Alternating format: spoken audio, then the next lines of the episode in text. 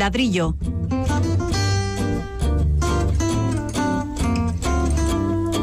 El programa divulgativo de Radio Vitoria dedicado a la arquitectura y el urbanismo.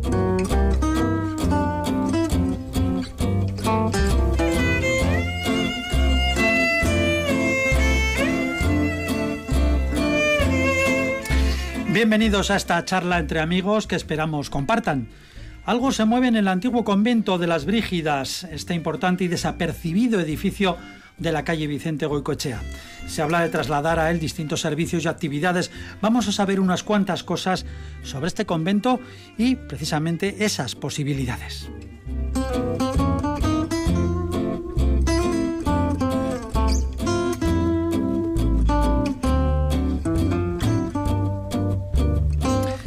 También responderemos a la pregunta de dónde es o no oportuno ubicar los árboles de la ciudad. Y después charlaremos con un representante de la Fundación Mies van der Rohe de Barcelona para que nos cuente cómo se reforman y recuperan barrios de trabajadores de las décadas de los 50 y los 60, con un ejemplo holandés. Y no serán estos los únicos contenidos de hoy.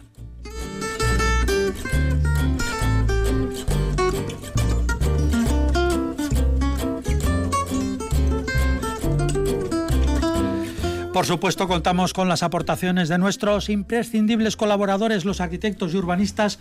Pablo Carretón, bienvenido. Buenas, un saludo a todos. Fernando Bajo, un saludo, bienvenido. Muy buenas. Para participar, si ustedes quieren participar en este programa, cuentan con estas opciones: el correo el ladrillo el WhatsApp 656-787-180 y el contestador de la casa de Radio Vitoria 945 01 2550 de la realización técnica, de que todo salga perfecto, se encarga Estíbal y Gonzalo. Les habla Paco Valderrama.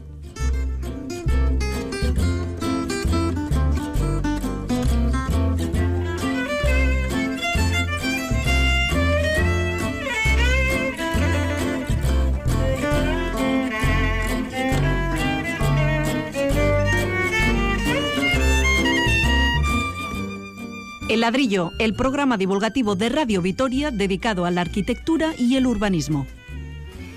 Y bueno, vamos a comenzar ya.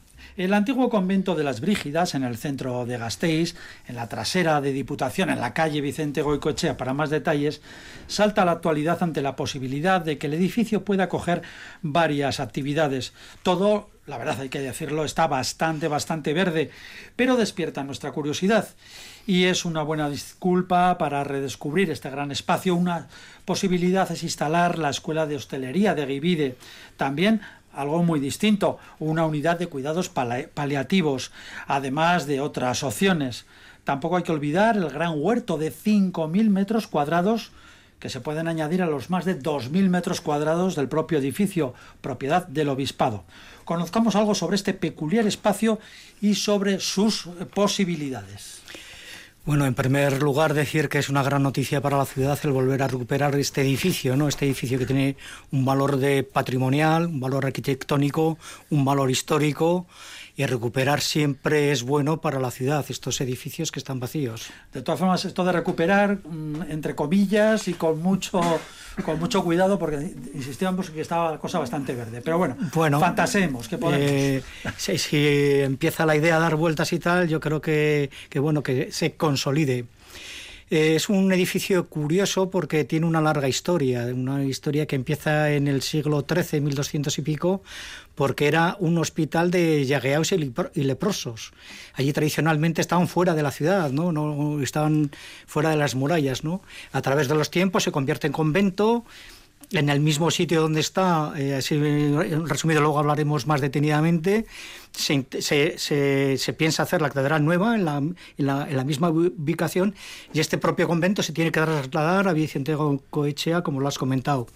Eh, se traslada sobre todo la gran portada, la gran fachada de la iglesia de Justo Antonio de la Guibel, eh, una imponente fachada con un valor arquitectónico impresionante Y luego es curioso porque durante cantidad de años ha estado ese edificio vacío porque las brígidas se marcharon, se, se trasladaron creo que a la Casa Central de Valladolid.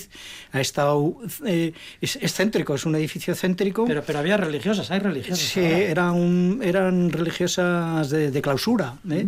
Pero bueno, hasta hace no sé cuántos años ya dejaron de... estaba plenamente vacío.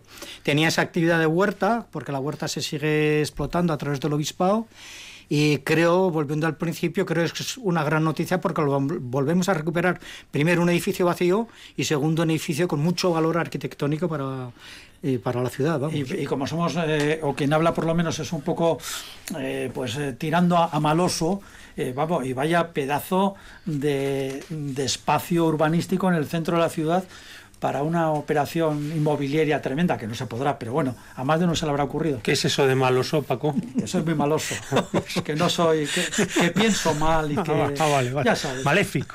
Maloso, maloso. nueva. Maloso. Sí, la verdad es que eh, lo bonito yo creo que de todas estas cosas es que hacen indagar en la historia de la ciudad.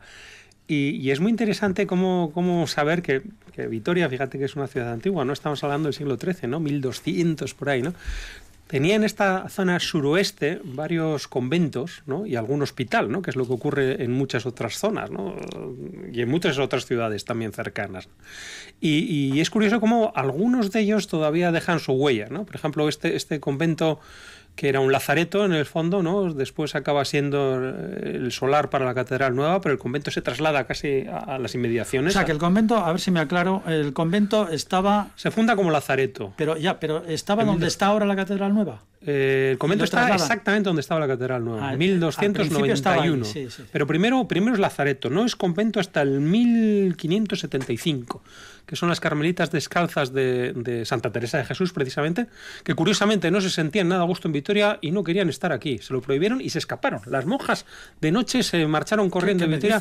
Sí, sí, sí, sí, y huyeron corriendo las monjas de Santa Teresa ¿Qué pasaba y dejaron vacío, no sé, hace muchos, muchos años ya, pero sí, salieron corriendo una noche y dejaron el convento vacío. Y entonces fueron las brígidas quienes la, vamos, de alguna manera ocuparon el nuevo convento, ¿no? Y, pero bueno, no solo era eso, la zona de la Florida y del actual Parlamento y tal estaba también ocupada por otro convento. Es decir, toda esa zona suroeste de Vitoria, en realidad que era zona extramuros, ¿no? como bien se ha dicho, era una zona ocupada por lazaretos, por conventos, por, bueno, pues por lo que eran los extrarradios de las ciudades medievales de aquellos momentos. ¿no? Y, y, es curioso porque actualmente pues, siguen siendo o jardines, la Florida, ¿no? o equipamientos religiosos, la Catedral Nueva o, en este caso, este, este convento de las Rígidas con, sus edificios aledaños y sobre todo con sus magníficos huertos ¿no? que están detrás, eh, detrás del Colegio Urquide, precisamente. ¿no? Es decir, es como una especie de, de semianillo o de arco, vamos a decir, de anillo, que en el fondo es muy verde y además es muy cercano a la ciudad de Vitoria, cosa que no deja de ser curioso porque es que hace la friolera de 800 años de que eso sigue ahí. Sí, sí, lo que llama mucho la atención es eso, que haya una huerta de 5.000 metros cuadrados. 5.735, es una barbaridad. 5.700 metros Con una producción fantástica, a la que podemos ir yo creo que hasta la una del mediodía todos los días a visitarla y a comprar incluso. se compran y puerros, cebollas y tal, se suelen comprar. Sí. la verdad es que era innato ¿no? a los conventos tener esa zona de huerta que era un poco de economía. Tenemos los carmelitas en Vitoria, las reparadoras tenían una pequeña huerta eh, me quería referir que no, que no es original el tema de volver a reutilizar un edificio, porque en cantidad de ciudades se vuelven a reutilizar los conventos, se, se transforman en otras utilidades. Podremos ah, mm, comentar ejemplos, ¿no? Eh, tenemos el caso en Donosti, el monasterio de San Telmo, que ahora es un precioso museo. También en Donosti tenemos el convento de Santa Teresa, que ahora es el Instituto de Arquitectura de Euskadi.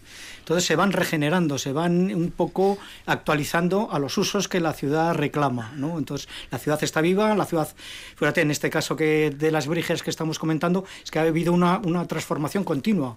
La fachada de, de se ha ido trasladando, ese uso se ha ido cambiando. Estaban las Carmelitas y ahora estaban las Brígidas y ahora esperemos que esté la, la Escuela de Hostelería o, o cualquier uso porque estos edificios lo bueno que tienen es esa capacidad, esa flexibilidad para, para asumir cantidad de usos y eso es importante. además eh, son edificios sólidos, eso no cabe la menor duda. Sí. Otro ejemplo, por ejemplo, que me viene al caso es en Perpiñán, uh -huh. que es el festival de fotografía que recuerdo, tú también recordarás, Paco, la cantidad de conventos que se utilizaban para cantidad de exposiciones. convento de las mínimas, que le llamaban ahí. Exacto, y a la vez que veías unas extraordinarias exposiciones de fotografía, eh, recorrías esos monumentos, esos conventos que estaban vacíos, pero que tenían esa utilización. Llegaba a haber hasta 30 exposiciones dentro del convento más grande, vamos, que estaba en la parte alta de la ciudad. Estábamos en, en Perpiñán, exactamente. Y otro ejemplo que podemos tener, pues como estos conventos o eh, antiguos hospitales también, pues ahí tenemos, yo creo que puede ser uno de los máximos exponentes aquí en, en, el Estado, ¿no? Tenemos el, el, Reina Sofía, el Museo Reina Sofía, ¿no? O el Conde Duque también. O el Conde Duque también. que son, son, grandísimos equipamientos. No, de todos modos, no olvidemos que la cultura occidental eh, resurge en los conventos. Es decir, cuando el Imperio Romano declina, los que mantienen la cultura son precisamente estos claustros conventuales que son los que guardan esos libros y se dedican a traducir todos aquellos manuales antiguos y todos aquellos libros antiguos y son los que transmiten esa cultura. ¿no? Así que hasta cierto punto es lógico que así sea. Y en este caso, el convento de las Brígidas, que encima tiene dos claustros, es un edificio yo creo que mm, debiera considerarse como equipamiento cultural, no cabe duda. Hay también muy interesante una reconversión de estos conventos en pousadas en Portugal y paradores nacionales en el Estado español, ¿no? Entonces es esa tradición. Yo no he estado, por ejemplo, pero me han dicho que el, monasterio del Parador Santo Estebo en Orense debe ser impresionante. También invito a que puedan recorrer. perdón, era, era, un, era, un, monasterio, un monasterio, que se ha convertido en parador. Mm. Y uno muy famoso en, en Portugal, eh, que es una pousada, es eh, Santa María de Bouro restaurado por Eduardo Soto de Moura, que es un premio Prisker de arquitectura, etcétera, ¿no? Entonces, eh, sí que hay esa tendencia de, reconvertir estos espacios que son parte de la ciudad, parte de la historia de la ciudad, y, es una alegría que los podamos eh, reutilizar. Sí, pero parece, bueno, eh, primero pues habría que ver de dónde sale el dinero, es propiedad de, de la iglesia, del obispado, Luego también, eh, pues eh, todo está pendiente del plan general. La normativa. la normativa. Agarraros a la. Ese es otro tema. Las ordenanzas. Se han asustado. Estáis bien sentados. Los pobres arquitectos. Sí, eh, claro, ahora actualmente es un equipamiento religioso y para cambiar, pues bueno, empieza la maquinaria de, de cambio urbanístico que ojalá dure muy poco, pero, pero igual se tiran un año o algo así. Entonces, pues estos recorridos son... Primero tendría que haber una propuesta concreta, ya todo mucho más... Y bueno, como decíamos, está un poco verde. Eh, ¿qué, ¿qué, se podría hacer ahí? Vamos a ver. Ustedes conocen el tamaño que tiene, un poco la distribución... Se podría hacer casi de todo. Yo lo que sí creo que no se debería hacer es, eh, por ejemplo, ocupar ese fantástico huerto urbano que existe ahí detrás. ¿no? Estamos ahora ensimismados con todas estas cuestiones verdes dentro de la ciudad y resulta que las tenemos desde hace 800 años dentro de la ciudad. Y es algo que a muchos vitorianos, y, a mí entre otros casos, casi se me olvida. O sea, si, si paso por ahí ni imagino que están cultivando puerros ahí detrás y en cantidades importantes. ¿no? Y frutales. Y frutales y bueno, toda clase de hortalizas. ¿no? Y además con una calidad estupenda y sirviendo de pulmón para, para, el aire que respiramos. ¿no? Entonces yo más bien lo que creo es eh, que es lo que había que potenciar. Y probablemente había que potenciar esa especie de zonas verdes que dentro de la ciudad eh, nos provocan muchos bienestares, y no solo el contemplativo cuando podemos ir a verlo, sino también hasta el de cierto autoabastecimiento, por ejemplo, en frutas y hortalizas. Sí, yo creo que sí, como espacio libre público, fenomenal, ¿no? Volver a recuperar esa huerta. En cuanto al convento, no sé, a mí me gustaría que, que fuese un uso público, ¿no? Uso eh, cultural, uso, o sea, no un uso privado de un hotel que solo lo pueden disfrutar X personas, sino que, que la ciudadanía goce de ese, de ese espacio. Pues también un uso mixto también puede ser, ¿no? parte privado, parte... Exacto, si para la escuela de hostelería... algo de dinero para... Sí, si es escuela de hostelería, por ejemplo, pues dan servicios de desayunos o de almuerzos o de cenas, etcétera, ¿no? Que, que la propia ciudadanía pues disfrute de, de esos espacios conventuales con incluso producto de la propia huerta, ¿no? Podríamos decir. Además, si eso pues, bien. Bueno, hay, hay, otra cuestión. La Escuela de Artes y Oficios está al lado, ¿no? También. Claro. Entonces, bueno, hay, hay, cierta también vocación, vamos a decir, docente que podía eh, explotarse. También se habló también del Instituto eh, foral, ¿no? De bienestar social, de que podía ir ahí en su momento. Hace, años se habló de eso. Sí, aunque ha ido, bueno, a, la calle San Prudencio, supongo que de forma alquilada y temporalmente, pero bueno, también es otro equipamiento que podía ser de, satisfacción social estupenda, ¿no? Bueno, yo, creo que hay mil usos posibles, pero lo que creo es que hay que salvaguardar, vamos a decir, los caracteres identitarios que estos edificios tienen. Sí, yo como, bueno, como anécdota, has hablado de maloso, que es una palabra así. Maloso. Y, y me ha llamado la atención brígidas, ¿no? ¿De dónde viene brígidas, no? Y debe ser un, un- un término gaélico, que es brigid, que, que quiere decir fuerza, ¿no?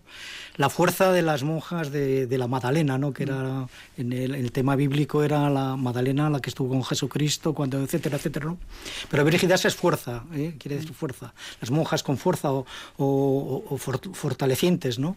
Debían ser Brígidas, que es un- una palabra que, que choca, ¿no? Suena, suena muy bien, es muy sonora. Sí, además es muy centroeuropeo, ¿no? Brigitte, ¿no? O Brigida o Brigitta son nombres del centro Europa que sí deben ser señoras muy, muy, con mucha personalidad. Y además se quedaron aquí cuando las otras huyeron. Las otras huyeron, no sabemos por qué, pero ya me gustaría haber sabido. investigar eso, a ver por qué huyeron las monjas Victoria, de Vitoria. ¿qué tendrá? En el, en el año mil- 1500 y pico, ¿no? Sí, en el, sí, en el 1575, sí, sí, sí, por ahí escaparon. Eh, Curioso, curioso.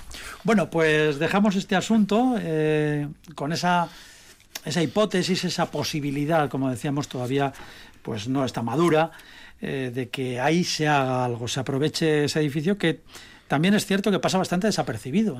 Estamos muy acostumbrados o, o entre... no sé, Sí, ¿no? sí, pero bueno, su- suele pasar, ¿no? Y fí- y fíjate que realmente, pues hombre, lo que es el convento y la fachada, pues tampoco tiene nada, como todos los conventos, es muy ciego, siempre mira al interior, los claustros es realmente la vida de, de los, de los conventos, pero... Pero hay claustro ahí además, Dos. los dos claustros. Dos.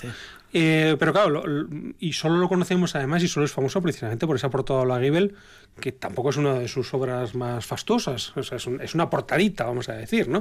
Pero claro, con la elegancia que, le caracterizaba a Ola Giebel, que era pues un gran arquitecto neoclásico, ¿no? Y que afortunadamente él la construyó eh, para el convento anterior, el que estaba donde ahora se ubica la Catedral Nueva, y fue trasladado piedra a piedra, ¿no? En 1900 o por ahí en 1906 a este otro lugar eh, sabiendo o siendo conscientes de que aquello tenía mucha valía. ¿no? Y yo invitaría a, nuestros oyentes que, que pasaran por ahí y se fijaran realmente en esa portada que aparentemente no dice nada, pero que todos los detalles son de una perfección absoluta. Es decir, es una arquitectura académica de esas que, que no tiene tacha, de, de una elegancia, de una perfección inigualable. Sí, es una lección de arquitectura, sí, esa fachada. Las columnas, las pilastras. los distintos el- órdenes, el cómo va subiendo y va sí. cambiando en tamaño, en composición, en proporción, como los distintos escudos, que ahí están los de las Brígidas también, Santa Magdalena, y todas las distintas alegorías, el el escudo de armas también de Vitoria. O sea, hay un montón de cuestiones fantásticas y además la transición que hace la portada con los laterales de la propia nave, ¿no? que, es, que es muy elegante, ¿no? Porque no se acaba solo la portada, sino que gira levemente y tiene como un canto, tiene un espesor. Es, es un, es un ejercicio fantástico de arquitectura. Bueno, pues ya lo saben cuando pasen por allí, eh, que van hacia la Diputación o que llevan a los chavalillos a, a jugar al parque, lo que sea, pues podemos pasar ahí el rato un poco también ilustrándonos, asombrándonos con estos detalles arquitectónicos tan interesantes. Y precisamente podemos empalmar con el siguiente tema, porque ahí también pues tenemos en ese parque, en lo que se llamaba el parque infantil antes y tal, hay grandes árboles, hay árboles mm, de un gran porte, árboles importantes, y eso enlaza un poquito, enlaza con el tema siguiente, que es eh, precisamente una curiosidad o una pregunta o una cuestión que nos plantea un oyente. Vamos con la audiencia. Dice, nos dice Ignacio, no da más detalles, que los árboles en muchos lugares de la ciudad, y que no nos tiren piedras, que en muchos lugares de la ciudad estorban al ser tan grandes. No dejan contemplar, contemplar edificios y perspectivas. En plazas y paseos los grandes árboles lo ocupan todo. En ciudades europeas, señala eh, Ignacio, plazas y otros lugares de interés suelen estar libres de árboles. ¿Qué opinan en el ladrillo? Ignacio, enhorabuena, pero corre mm, peligro tu vida. Ya, lo- ya lo siento por decir esas cuestiones. Una motosierra. No, yo, fíjate, enlazando con el tema anterior, eh, la primera foto que hay de la portada de Justo Antonio Laguibel del convento de las Brígidas en su posición original, 1900, está hecha precisamente en cuanto se talan los dos árboles que impedían sacar una foto de la propia portada, porque eran dos árboles gigantescos que escondían la portada y la entrada al monasterio. Y los cortaron para Y hacer la justo foto. cuando no se para los cortaron vea, por ¿no? eso o es que se iban a caer en cualquier momento, pero Para justo cuando los cortan nueva, ¿no? Sería para el solar de la catedral. pues eh, mm, hay un fotógrafo muy famoso además que hace la foto y es la primera foto que tenemos de esa portada en su situación original. Y además dice, eh, gracias a que se han talado estos dos grandes árboles tenemos la posibilidad de retratar esta fantástica portada y, dejarla para siempre. Y a partir de entonces se escriben artículos, la sociedad vasconga de, de amigos del país. Es decir, aparece la arquitectura gracias a, que desaparecen los dos árboles. ¿no? La que nos va a caer en el ladrillo. la que nos es, Sí, ya está, ya está todo preparado. Bueno, en cualquier caso, Ignacio... Quemados en la, en la hoguera. Ignacio, tienes toda la razón. Eh, yo estaba antes repasando un poco grandes ciudades europeas, ¿no? Me acordaba, por ejemplo, de Múnich, ¿no? Nadie dudará que Múnich es una ciudad, eh, vamos a decir, de cierto empaque, ¿no? A nivel europeo, ¿no? Eh, casi no hay árboles en el centro. Los árboles están en los parques. ¿no? En el parque de los ingleses, en el ingleses parques este, o, o, en parques grandes, pero en la ciudad eh, casi no hay árboles y los, los hay son siempre de pequeña talla. ¿no? Es una de las cosas que más sorprende. Y, ¿y esto por qué? ¿no? Bueno, y ellos mismos lo explican, dice, porque los árboles grandes dan mucha guerra. O sea, los árboles grandes empiezan a crecer, eh, tienen enfermedades, algunos se caen, provocan accidentes, tienen un mantenimiento tremendo, y entonces los parques tienen que estar en el bosque, como dicen ellos, es decir, en los grandes parques, ¿no? Pero no en las avenidas ni, ni en las pues aceras. Cuando, cuando sea agosto aquí en Vitoria, se lo cuenta a usted que vayamos andando y que hasta el asfalto está caliente. Sí, pero también los edificios, los edificios también pueden proteger. ¿eh? De, y la, sombrita de unos árboles seguidos los edificios. placer. Y sobre todo lo, que hay que tener en cuenta es que igual los pavimentos no tienen que ser tan duros o tan grises o tan oscuros, tienen que ser más reflectantes, más filtrantes y eso también refresca el ambiente. los árboles grandes eh, son preciosos y todos estamos de acuerdo con ellos, pero, pero creo que ahora además que empezaba a haber ciertas eh, alarmas que saltaban, por ejemplo, con los árboles de la senda, no los plátanos del principio y los castaños después, ha habido que hacer un diagnóstico profundo ¿no? de cuáles eh, mm, podían tener cierto peligro. ¿no? Bueno, eh, como todo en la vida, o sea, no, no hay nada que sea absolutamente válido. Esa, esa arcada que se forma ahí prácticamente. Es fantástica, es fantástica, pero cuando sopla el viento hay que cortar el parque o hay que cortar el paso porque tiene un gran peligro. ¿no? Y los árboles además tienen una edad determinada y en cierto momento pues igual hay que sustituirlos también ¿no? y eso es algo importante. Entonces, bueno, yo sí que creo que hay, hay, cierto sentido en estas cuestiones de los árboles. ¿no?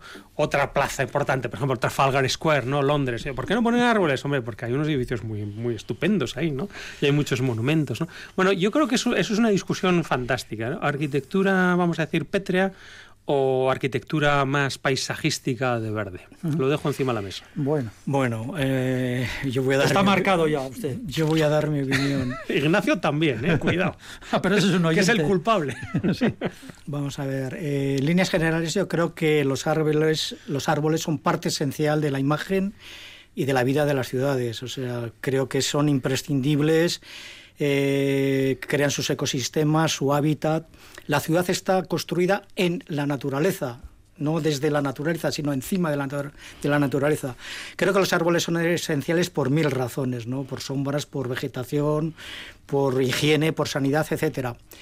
Puedo estar de acuerdo en que en algún árbol puntual, dentro de la gran masa de árboles que puede tener una ciudad, algún árbol, uno o dos, puedan molestar en un momento concreto.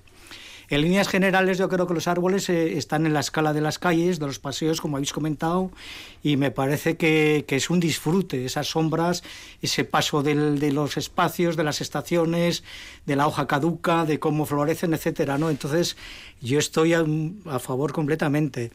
Eh, y, hay, hay, plazas, hay plazas pequeñas con árboles. Yo recuerdo una en Barcelona, San, San Felipe Neri, que tiene tres tipuanas, que yo no había oído nunca. son árboles eh, preciosos que, que, echan una flor amarilla y entonces se queda esa plaza, una plaza muy pequeñita, se queda con un manto amarillo que, que, que, habla de la naturaleza, habla de esa plaza y habla de la historia de la plaza. Habéis hablado del Paseo de la Senda, de la Florida, etcétera. Es que eh, una ciudad sin árboles no se puede entender.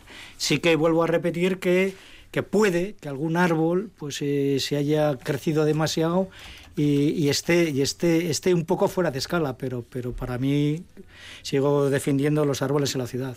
Por supuesto que sí. Bien eh, ahí lo dejamos. Eh, Ignacio respondida la la, la cuestión no sé si era una pregunta sí qué opinan en el ladrido de este asunto y bueno pues creo que hemos respondido o han respondido nuestros colaboradores. Seguimos en el ladrillo Puedes ir pisando por donde friego. Crees que eres el sitio donde estoy cayendo.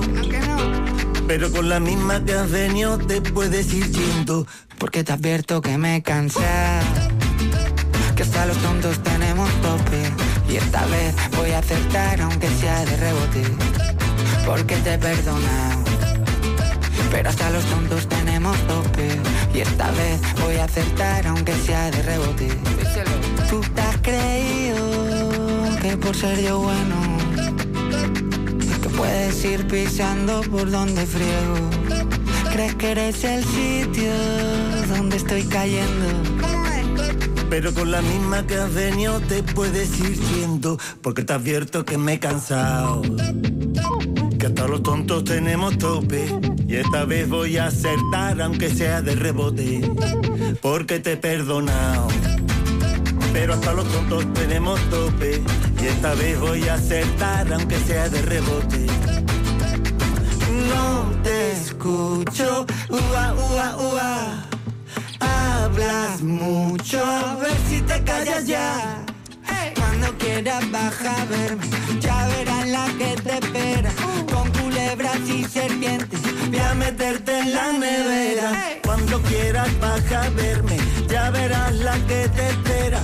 Con culebras y serpientes, voy a meterte en la nevera. Vamos a seguir en el ladrillo. Llevamos tiempo ocupándonos en este programa de los barrios populares y de su posible recuperación.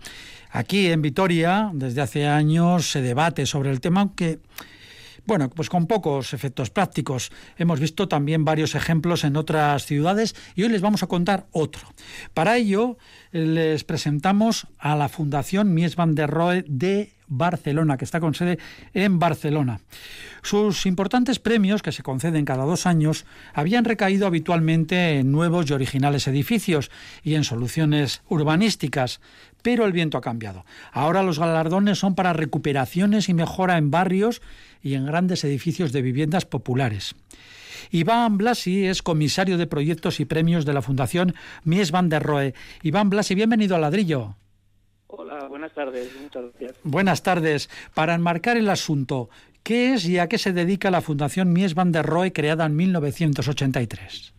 Pues principalmente a la divulgación y a la difusión de la arquitectura. Eh, se inició en el 83 para reconstruir el pabellón Mies van der Rohe como punto de partida en Barcelona. El original era de 1929, pero ah, fue desmontado, desmantelado. Y entre 1983 y 1986 se reconstruye, pero con ánimo no solo de que se pueda visitar el espacio, el lugar en sí, sino que también sea un punto de encuentro y de debate sobre la arquitectura del movimiento moderno, ah, pero también la arquitectura contemporánea, aquello que está ocurriendo a nuestro alrededor cada día. Ustedes tienen mucha relación también con la Unión Europea, ¿no? Sí, desde el inicio de este proyecto del premio Miss Van der Rohe ya se ah, hizo en contacto, en colaboración con, la, con el Parlamento Europeo, y en 2001 pasó a ser el premio oficial de arquitectura de, la, la Comisión Europea y por lo tanto es un premio que organizamos conjuntamente. Bien, hablando de premios de los espectaculares nuevos edificios y proyectos a la recuperación de barrios pues relativamente populares o populares a secas, ¿a qué se debe esta evolución? La verdad es que muchos de los uh, proyectos que habían ganado, muchos es verdad que durante muchos años eran uh, equipamientos culturales, en realidad, además de en sí mismos uh, representar un final o un punto en una investigación, en el desarrollo de unas ideas arquitectónicas concretas, pero también desarrollaban o permitían ser los elementos que transformaban barrios. Y ahora, por ejemplo, pienso en la Biblioteca de París, fue el punto de partida catalizador casi de toda la construcción del barrio este al lado del, Sena. Lo mismo ocurrió con Oslo, con el edificio de la ópera, ¿no? que también uh, fue eh, de los primeros edificios en transformar en términos de movilidad, uh, de espacio público, de vivienda y de uh, oficinas, y por lo tanto socialmente todo este frente marítimo de la ciudad, en Reykjavik también. Pero bueno, también es verdad que todo, la arquitectura está muy relacionada con eventos sociales o situaciones sociales, eventos políticos, económicos, y durante muchos años la Comisión Europea daba apoyos económicos a las ciudades para tener las mismas posibilidades en poblaciones menores o, mayores en cuanto a población, muchas veces destinadas a, cultura. entonces vimos durante los años 90 y 2000 muchos edificios culturales de gran, gran calidad. Eh, en un momento dado es cierto que empezamos a, ver que recibíamos o que, que, había menos en, el premio y, en cambio la vivienda colectiva que había realmente no tenido un peso muy fuerte en, los años anteriores en, el grupo general de obras empezó a tener una presencia. Y además todo el debate a su alrededor ah, por la, crisis ah, a todos los niveles y en todo el territorio europeo que, suponía eh, la falta de, vivienda en muchos casos y sobre todo también el tema de los precios. Sí, nos hemos fijado en una obra premiada en su día la recuperación de un bloque gigantesco de 500 viviendas, de 500 pisos, para entendernos, de los años 60, que estaba destinado ese edificio, ese gran edificio de viviendas colectivas, estaba destinado a la piqueta, al derribo. Se llama The Flag Clayburg y está en las afueras de Ámsterdam. Cuéntenos un poco. Sí, de hecho es un proyecto muy interesante porque en su momento, en los años 60, finales de los 60, cuando se, se, construye, se piensa y se construye, es un proyecto utópico a nivel mundial o a nivel europeo. Y la escala, para entenderlo, de todos los bloques de apartamentos, hemos dicho que hay 500 apartamentos en uno de ellos, este que, ahora hablaremos un poco más en detalle, pero que mide 400 metros ah, lineales y de estos había ah, sobre los 15 o los 16. Ah, muchos han pasado por la piqueta y han sido derribados.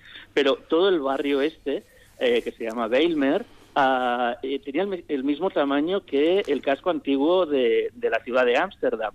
Y en realidad eh, está a las afueras, pero actualmente el metro se llega en 25 minutos. En bici, eh, en 35. En coche también son 25 minutos. De manera que está bien conectado. Y ya lo estaba, ya se tenía esta idea cuando se, cuando se construyeron ah, todos estos bloques como nueva zona ah, residencial. El tema es que por diferentes ah, motivos, entre otros la falta de equipamientos como escolares, pero también comercios, pues empezó a decaer la idea, el proyecto, el proyecto que lo inauguró la, reina en su momento de, de Holanda, y donde eh, habían ido a vivir pues gente de todo toda Holanda, de todos los Países Bajos. Pero empezó mucha eh, gente a, irse del, barrio eh, ya en los años 80 y 90 debido a la falta de esta mejor conexión con otras partes de la ciudad o de, de equipamientos y también fue el momento en que mucha gente de antiguas colonias holandesas Ah, consiguió la nacionalidad ah, holandesa, podían, ah, podían obtenerla. Eh, el problema es que cuando llegaban no había suficientes viviendas y entonces se les ofreció ir a vivir a esta zona, entre otras, que se llama Weilmer. Eh, pero la situación seguía igual, que faltaban algunos de estos servicios. Y empezó a, decaer la situación social hasta el punto en que las autoridades debido a problemas con drogas, de violencia, eh, parecía que la única posibilidad era derribar. Ah, también hay un proyecto de Remculjas, de OMA, ah, para transformarlo y añadir ah, distintos programas, ¿no? oficinas o más comercio, eh, también el metro, el tren. ¿Y qué, se hizo? ¿Cómo se hizo el, edificio? O sea, ¿qué se, ¿cuáles fueron los elementos definitorios que hicieron merecer el premio? Entonces, en este edificio, que al final no derriban, lo que ya estaba abandonado, ah, y un arquitecto, uh, Martin Blom, uh, ve que debido a la crisis en 2008 de, económica, eh, la propiedad lo quiere vender y se lo quiere sacar de encima por un euro. Llama a un, amigo suyo de infancia, al director de una empresa constructora, y deciden, junto con 80 amigos más, comprarlo por un euro y buscar otra fórmula de transformación. Hay que pensar que estaba abandonado, ah, bastante ah, destrozado, pero ah, para renovarlo y para volverle a dar vida sin derribarlo, deciden que lo van a, sanear, es decir, que desde un punto de vista de, estructura sea seguro, van a mejorar todas las comunicaciones verticales, ascensores, escaleras, ah, van a sacar ah, añadidos posteriores y entonces lo van, ah, van a vender los pisos por unidades que cada uno pueda comprar varias unidades si es necesario, las mínimas son de 45 metros cuadrados, pero en las que participe eh, todos los habitantes participen en, en la financiación en la financiación que será de esta parte estructural y de instalaciones, pero no de los interiores.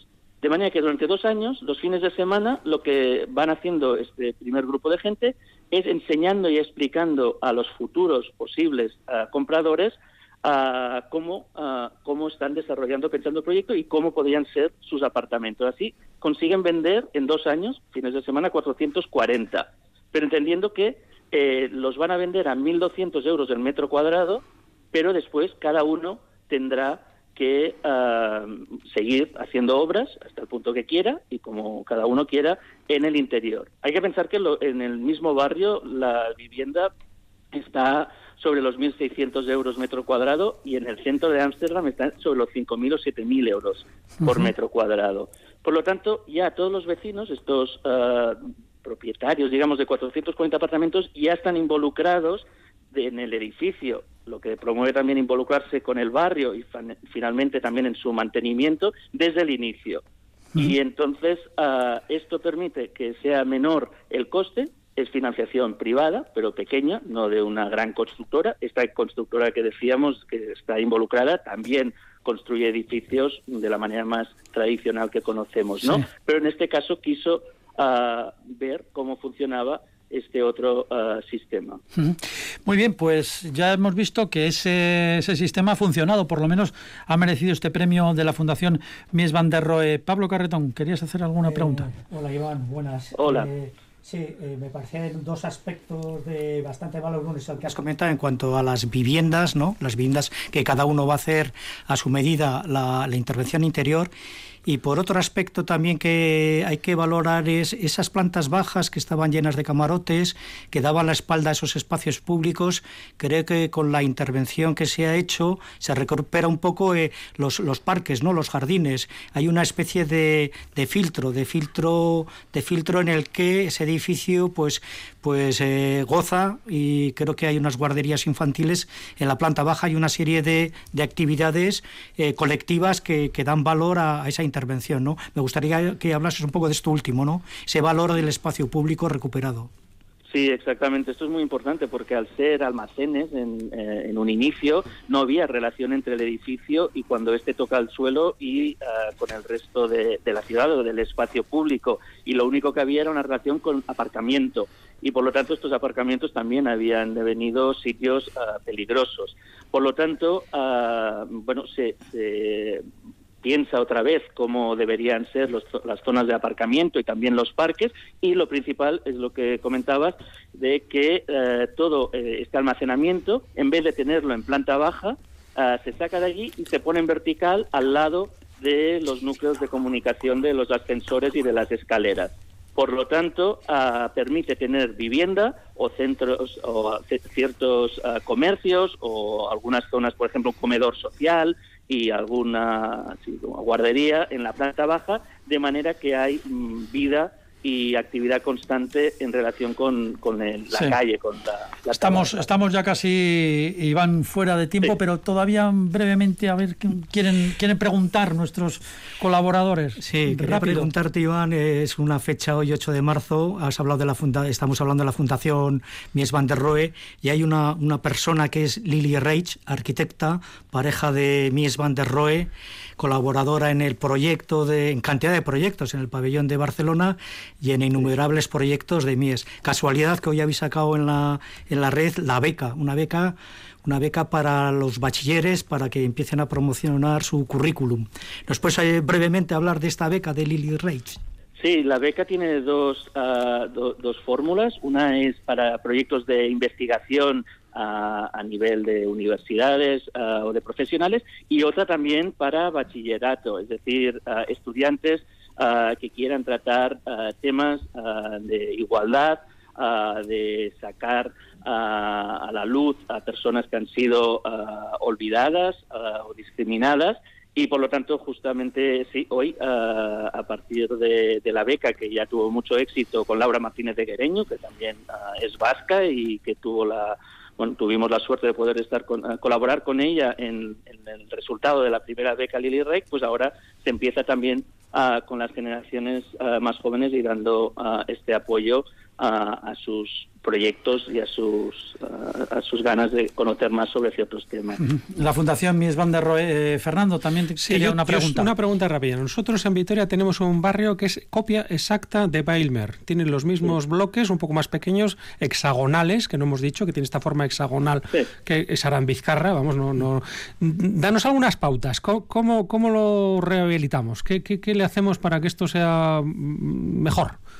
Sí, a ver, hay diferentes, todos son experimentos lo que vamos viendo, ya habéis hablado de Burdeos en otros programas, pero realmente es muy importante el tema de, los clientes, es decir, cómo ah, organizarse, por ejemplo, Ah, en, proyectos en los que puedan participar más en plan cooperativo, por ejemplo, como en este caso se podría decir, y que haya gente con voluntad de, transformar y mejorar.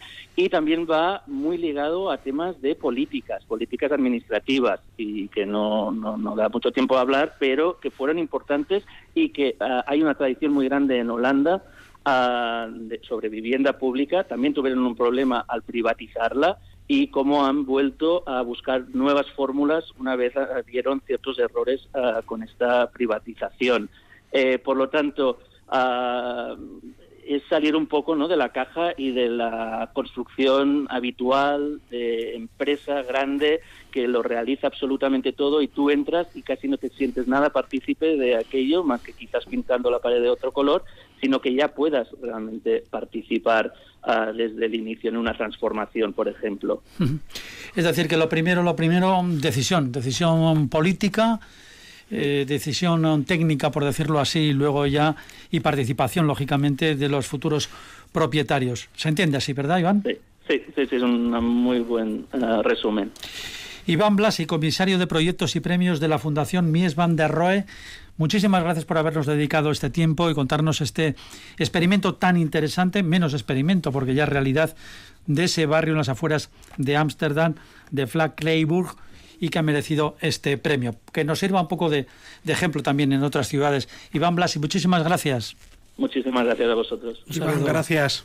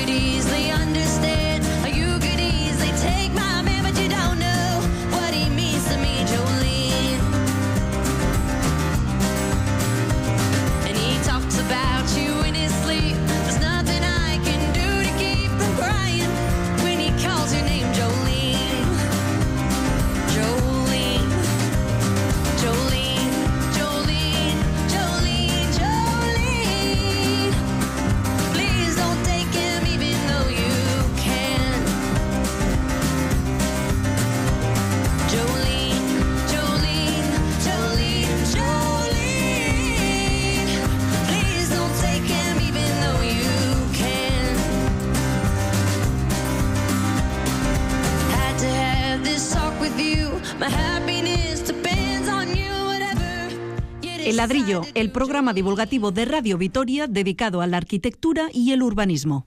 Pues aquí seguimos en el ladrillo, ya estamos en los últimos minutos, nos quedan unos minutos todavía. Vamos a aprovechar, pero lo vamos a hacer poniendo deberes. Vamos a poner deberes a nuestros colaboradores Fernando y Pablo. Fernando Bajo y Pablo Carretón, nuestros, como decimos siempre, arquitectos de cabecera. Les vamos a poner deberes y unos deberes pues muy potentes. Si no, nos han avisado, ¿no, Pablo? Esto va así. son deberes, son deberes. son, deberes. son para casa. ¿Cuándo se avisa esto? No, esto no, se avisa, hombre. Esto no se avisa. Los deberes consisten en lo siguiente. Cada uno de ellos deberá eh, decir cuál es la mejor calle de Vitoria, ni más ni menos. O sea, primero, no podéis coincidir en la misma calle, tienen que ser calles distintas, nos vais a poner de acuerdo, y tenéis que decidir qué calle es para vosotros, según vuestra opinión y vuestra vuestro saber, qué calle es la mejor calle de la ciudad de Vitoria Gasteiz. Oyentes del ladrillo, por favor, solamente... envíen sus sugerencias no, rápidamente. Solamente una calle, solamente alguien se le ha caído los cascos. Solamente por una favor. calle. Nada más. Y no vale irse por las ramas, no, porque no sé qué. No. La calle tal, por esto, por esto, por esto y por esto. Tiene una semana. De entrada es, es difícil porque hay muchas Ah, bueno, hay mucha calidad. de- Y es gusto de personal, calles. nada más. No, no... No, no, bueno, no, no es una cuestión de gusto, es una cuestión ustedes con su sabiduría y su saber hacer y su pues tendrán un razonamiento. Hombre, gusto en mi, en mi un poco, caso, digo yo, ¿no? en mi caso, en mi caso podría ser, ah, esta calle qué bonita es, me gusta, pero bueno, ustedes pues tendrán que valorar, yo qué sé, los servicios, las distancias, cosas que para el ciudadano común igual pues no están tan tan Bueno, patentes, no son tan patentes. Se admiten sugerencias por lo que ha dicho admiten Fernando. ¿Cómo que se admite? No, la- los deberes los tienen que hacer ustedes. Que no, que no, que nosotros dependemos de nuestro público. Nada, eh, eso era Lola Flores. A la- el, el próximo programa nos traen esto. Así que vale, dicho y vayan estudiando. Oído cocina. Oído cocina. Eh, firmes. Otro asunto. Vamos con otra, otro tema. Otro asunto que, por cierto, vuelve como un yo-yo. Es la subasta del antiguo edificio de la Tesorería de la Seguridad Social en la calle Postas. Ojo que hablamos también aquí, en estaremos en el centro, y hablamos de muchos, muchos metros cuadrados. 2.700 metros cuadrados en pleno centro en siete plantas. Bueno, en, en bajo creo que es seis y luego ático, bueno, siete plantas prácticamente. Es la tercera vez que sale a subasta desde que se quedó vacío hace siete años. Como no hay forma de venderlo, la Seguridad Social bajó el precio un 40%. Por todo este edificio se pide menos de 3 millones de euros, no llega a 3 millones de euros. Pero por tercera vez, ¿qué pasó? Pues que nadie, a nadie, a nadie le interesó. ¿Cómo explican ustedes que conocen pues, los entresijos, que se cuecen el mundo de las promociones y de los proyectos? ¿Qué pasa para que este edificio parece que no se va a vender nunca, claro? Bueno, eh, primero, es una pena también que haya un edificio en pleno centro de la ciudad y que siga vacío durante muchos años. Segundo, creo que tienen unas, unas trabas en cuanto a la ordenanza. Ahora es un, equi- un equipamiento terciario. O sea, no, no puedes, eh, no puedes compatibilidad, compatibilizar con otra serie de usos. Por ejemplo, eh, ves ese edificio, puede ser un hotel, puede ser una residencia de estudiantes, podría ser, vamos, o un hotel, una residencia de estudiantes, una residencia de la tercera edad consultas médicas, eh, actividades de despachos, etcétera, ¿no? ¿Pisos? Eh, pisos no, por ejemplo, porque el equipamiento ya está catalogado como equipamiento eh, terciario. ¿Qué pasa al final? Que nos encontramos, y no es el único ejemplo que pasa en esta ciudad, que tenemos, por ejemplo, también el casco, en el centro histórico, edificios vacíos porque la ordenanza, la ordenanza marca esos usos que completamente prohíben eh, esas compatibilidades con otros usos. Al final, eh, a lo que quiero llegar es, eh, eh, se ha subastado tres veces, Tres veces. han bajado el, el- el precio, luego Un es 40%, Es un ¿eh? fracaso de ciudad, ¿no? Un fracaso puntual de, de la ciudad. Eh, yo creo que a las ordenanzas, en líneas generales, eh, hay que pedirles resultados. Si hay unas ordenanzas que durante 20 años han estado eh, en vigor y de repente han, han- han creado cantidad de trabas para los desarrollos económicos, eh, volviendo un poco la, la ciudad, la ciudad es, es morada, es viviendas, ¿no? O sea, moramos, ¿no? Vivimos, pero también es actividad eh, empresarial, actividad de, mercado, de, de- de- de negocios, ¿no? Entonces, esas ordenanzas tienen que ser flexibles para abrir puertas para que alguien eh, genere, además se genera empleo, un hotel genera empleo, una residencia de estudiantes se está generando empleo, se está generando riqueza de ciudad. Sí, sobre todo en el centro que estamos siempre diciendo pues, Y- que está bastante... Y volviendo a las ordenanzas urbanísticas, hay que pedirles resultados, resultados buenos. Si de repente no, no funcionan, no funcionan esas ordenanzas, hay que cambiarlas, pero ya, porque supongamos que lo ha cogido alguien para montar un hotel, va a tener que esperar un año o dos a modificar el planeamiento, las ordenanzas etcétera, ¿no? Entonces hay unos atascos, hay unos tiempos de la administración y hay unos tiempos de ciudad que son completamente distintos. Unos son muy lentos y la, y la ciudad eh, corre, corre, ya ves, ¿no? Como son los desarrollos urbanos, la ciudad corre y las ordenanzas impiden esos, esos desarrollos. Esto es como un déjà vu porque de esto hablamos ya hace años cuando creo que fue la primera subasta que no, no, salió. Y mira que estamos agradecidos de que siempre estén los mismos temas en los mismos lugares. ¿eh, nos, solucionan, nos, solucionan, los programas. Gracias a eso tenemos programa vamos, para siempre. De hecho, podíamos irnos y dejar el mismo programa grabado. Sí, no, no, y sería lo mismo. Igual no es donde baja y ya no, no venimos más. Bueno. Eh, en cualquier caso, a mí lo que me sorprende es que, eso, que el ayuntamiento y, organice concursos y, No, bueno, está el concurso de la No, no, no, no, sí, no, pero te digo... es el propietario, no, iba a, otro, iba a otro concurso, que era, por ejemplo, la asistencia técnica para ver qué o cómo revitalizar el centro, ¿no? decir, ¿qué pasa con el comercio que en el centro no funciona, no? Precisamente ese tramo de la calle Postas es uno de los que tiene locales o más locales vacíos sin actividad. Y mira que era una zona muy comercial. No, pues, pues pasa esto. O sea, es que, es que no hay que volverse muy loco. Es que pasa que la gente que trabaja en estos lugares, cuando cambian las sedes, ya no está y por tanto, pues no hay tanta gente en esa calle, no hay tanta actividad económica en esa calle, ¿no? ¿Y por qué es? No, es que el comercio ya no funciona en el centro. No, lo que no funciona es que no hay tanta gente en el centro. Lo que hay que hacer es que se concentre gente en esos lugares en los que queremos que haya vida. Y para que se concentre gente, eh, tiene que haber muchas actividades diferentes. Está claro que si la seguridad social ha decidido otro modelo de atención en otro lugar, pues perfecto, pero habría que haber buscado eso antes de que se hubiera marchado. Porque mm, siete años un edificio de esa envergadura parado, pues no deja de ser más que un, cáncer, ¿no? Un lastre, un cadáver urbanístico dentro de una zona muy sensible, y eso es un gran problema, ¿no? Entonces, antes que buscar eh, ideas así de, bombero, ¿no? Decir, ¿cómo, ¿cómo hacemos que los locales de comercio se llenen? Pues poniendo gente en la calle. Si, es que esa es, la manera de hacerlo, poniendo gente en la calle. ¿Cómo ponemos gente en la calle? Pues igual hay que hacer pisos ahí.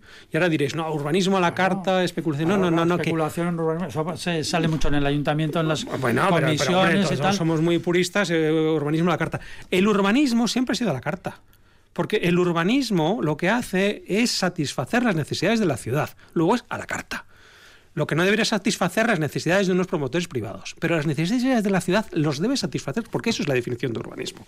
Entonces, no sé, nos regamos las vestiduras ante, ante cosas que son obvias y que realmente son la vida de la ciudad, es la vida nuestra cuando caminamos por ese trozo de calle, por ese pequeño trozo de calle.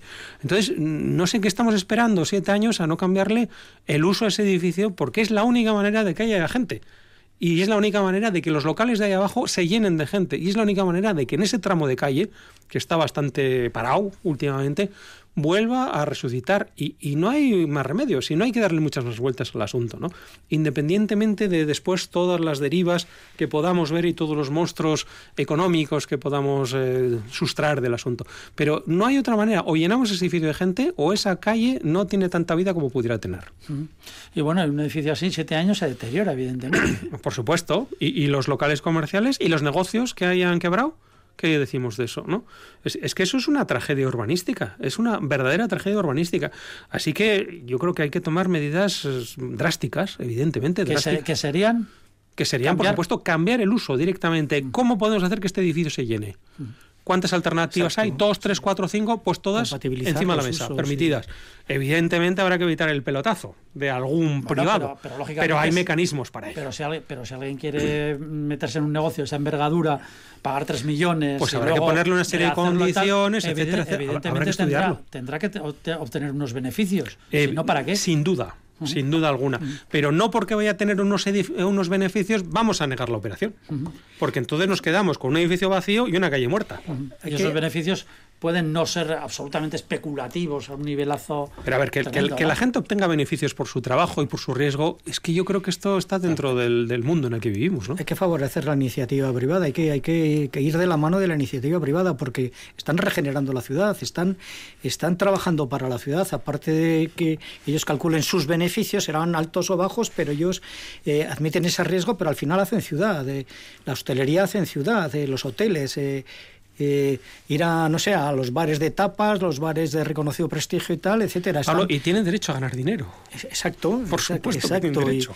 es que aquí parece que es un delito. No impedir un poco esas iniciativas, porque hay iniciativas que son buenas. Se está lleno de, hotelitos, ¿no? Parece que resurgen los hoteles. ¿Por qué no hay un hotel? O, no lo sé. Eh, yo creo que, que hay que favorecer la iniciativa y que y, que el, emprendedor privado que, vaya hacia adelante. Lo de cadáver urbanístico de ese edificio ha quedado muy gráfico, ha sido algo muy, muy evidente. El antiguo edificio de la Seguridad Social en la calle Postas, que no hay forma de venderlo, mejor dicho, bueno, de que lo compre nadie precisamente porque no se permiten más que unos usos muy determinados, como por ejemplo oficinas. Fernando Bajo, Pablo Carretón, muchísimas gracias otra vez por haber estado aquí en el ladrillo. La semana que viene tienen ustedes deberes y ya pueden ir a estudiar. Oyentes, SOS, ayuda. oyentes SOS, gánense, gánense, el jornal.